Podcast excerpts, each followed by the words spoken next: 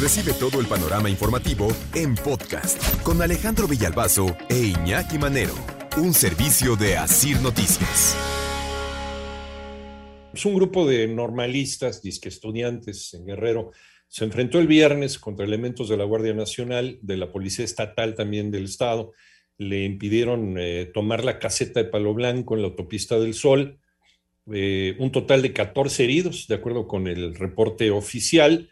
Pero el momento más impresionante, de mayor impacto, fue cuando estos descerebrados secuestraron, como es su costumbre, ¿no? en este caso fue un tráiler, y después, desde luego, de saquear el tráiler, lo dejaron ir como si fuera un misil contra las autoridades. Vamos a escuchar esto antes de ir a la pausa. Había un tráiler, había un tráiler sin, sin, no lleva, no lleva pasajero, no lleva chofer, no lleva chofer. Se acaba de estampar. Cheque usted. Lamentablemente aventaron sin chofer. La situación se complica. A ver, y no es la primera vez que estos imbéciles hacen una cosa como esta, porque antes del 2014, que fue el asunto de Ayotzinapa, en el 2011, 12 de diciembre de 2011, intentaron hacer explotar una gasolinera en Chilpancingo, la México Acapulco, igualito también. Le prendieron fuego a una de las bombas.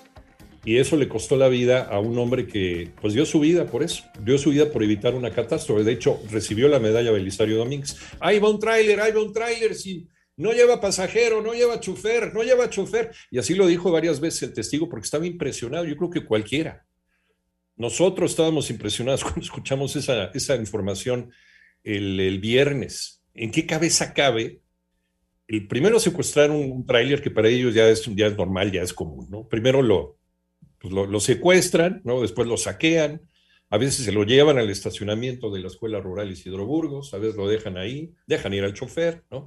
Lo secuestran un rato y se van, se van con su botín como auténticos piratas, como auténticos delincuentes y nadie les ha puesto un alto jamás. Pero eh, hay cosas que ya de repente superan, superan la capacidad de asombro.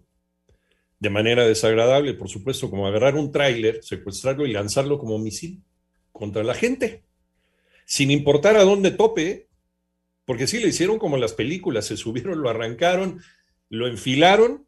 Afortunadamente el tráiler pasó, pasó por la caseta de cobro, pero se fue a estrellar contra un puesto de servicio de atención turística, donde también había puestos de comida, donde se concentra gente. Y lo aventaron al grupo de policías eh, federales, pues, de Guardia Nacional, que estaban haciendo su trabajo, que los mandaron a disolver ¿no? este intento de toma de caseta, como ya era su costumbre. Pero volvemos a lo mismo, cuando la impunidad les permite hacer esto durante muchos años, en todas las administraciones, incluso en esta, y siempre se han salido con la suya, con un niño chiquito que lo has dejado hacer un berrinche siempre. En esta ocasión le dice, no, ya no. Pues por supuesto que recula, ¿no? Por supuesto que respinga y dice, pues ¿por qué siempre me has dejado hacer lo que yo quiero y ahorita no? Pues esta es la respuesta de la impunidad. Agarrar un camión como un misil y aventarlo contra la gente dentro de ese acto criminal a todas luces. Y decía, decía el, el, testigo, ahí va el tráiler, ahí va el tráiler, una, una imagen verdaderamente tremenda. Se ve gente en el puesto de comida corriendo para protegerse ante el temor de que este vehículo se incendiara, pero bueno, algunos uniformados de la Guardia Nacional vieron así la agresión. Vamos a escuchar a algunos de los guardias nacionales lesionados. ¿Cuál es tu nombre? Soldado policía militar Toshiro Salomón Miranda Varea. Sí, son los petardos que tiraron. Ponga. Que lo corten, Díaz, que lo corten. ¿Cuál es tu nombre? David Díaz Benítez. Eh, esto ocurrió después del mediodía, luego de una primera confrontación, ya nos estaban llegando reportes de que había, pues había golpes, había enfrentamiento cuerpo a cuerpo entre los elementos de la Guardia Nacional, algunos policías estatales de Guerrero y estos eh, pues, estudiantes de la Escuela Normal Isidro Burgos. Vamos a escuchar.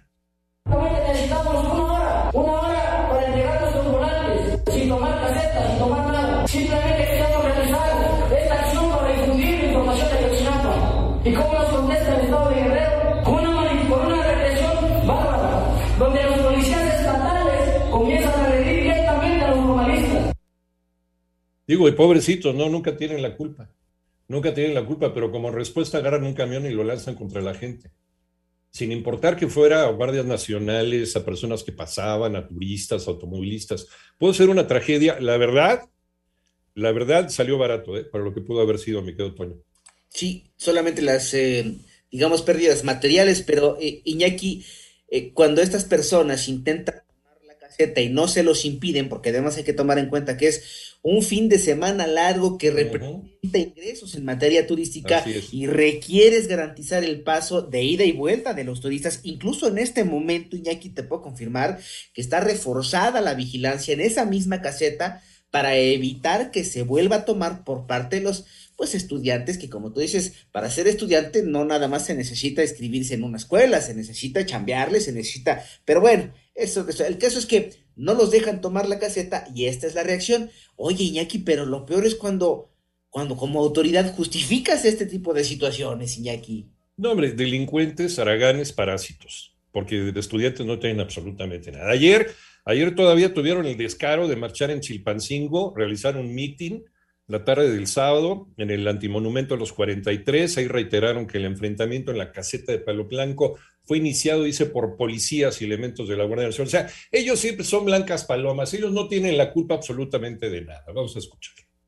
Y hoy le decimos a la, a la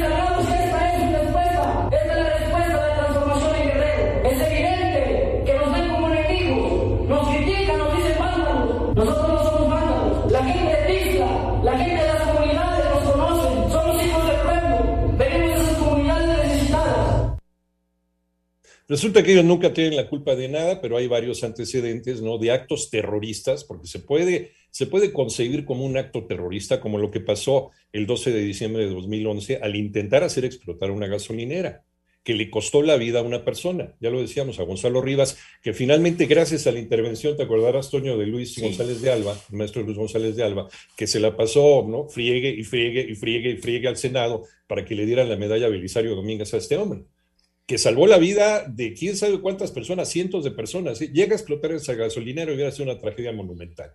¿Todo por qué? Pues porque estos descerebrados se les ocurrió, pues ¿por qué no? ¿No? Protestamos contra el mal gobierno, haciendo explotar una gasolinera. Bueno, eh, y luego para colmo de males, para colmo de males, Guerrero se convierte pues en el estado, decíamos de broma, en donde pues los automóviles viajan solos. A la hora de de hacer declaracionitis, la alcaldesa de Acapulco, Abelina López Rodríguez, que también tiene una larga lista de cosas, ¿no? Como por ejemplo que la delincuencia es producto de la calor, La calor. el calor y de la alimentación este, chatarra. Bueno, pues otra más a la lista de Abelina López Rodríguez. Dice que no hay a quien castigar, que no hay responsables. No se puede castigar a nadie porque pues el tráiler iba solo. Entonces, pues qué, ¿no? Que presenten a Optimus Prime, ¿no? Casi casi de los Transformers. Vamos a escuchar a la alcaldesa y su joya, por favor.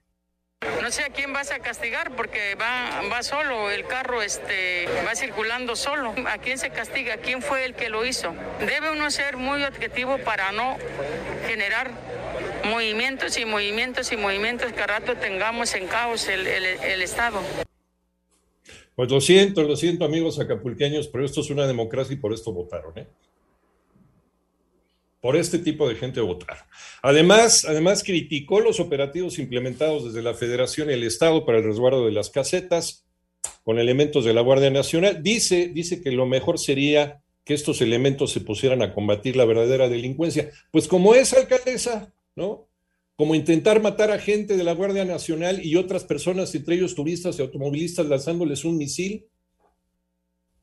Ah, sí, pero que como no iba a conducir, entonces no hay, no hay delito que perseguir. Eh, ¿Ya presentaron al tráiler ante las autoridades? ¿Detenido? ¿Ya ¿Están están detenido declarando el tráiler? o no? Oye, esto esto votaron, amigos de Acapulco, a mí no me digan. sí. ¿eh? ¿Qué pasó? Esto se suma a lo de la Comisión Nacional de Derechos Humanos de hace unos días, ¿te acuerdas? Claro, ¿Cómo no los dejan manifestarse? sí, pobrecito, ¿no? Su capacidad de manifestación. Bueno, pues sí, directamente proporcional a la capacidad de cacumen, ¿verdad? De nuestros funcionarios.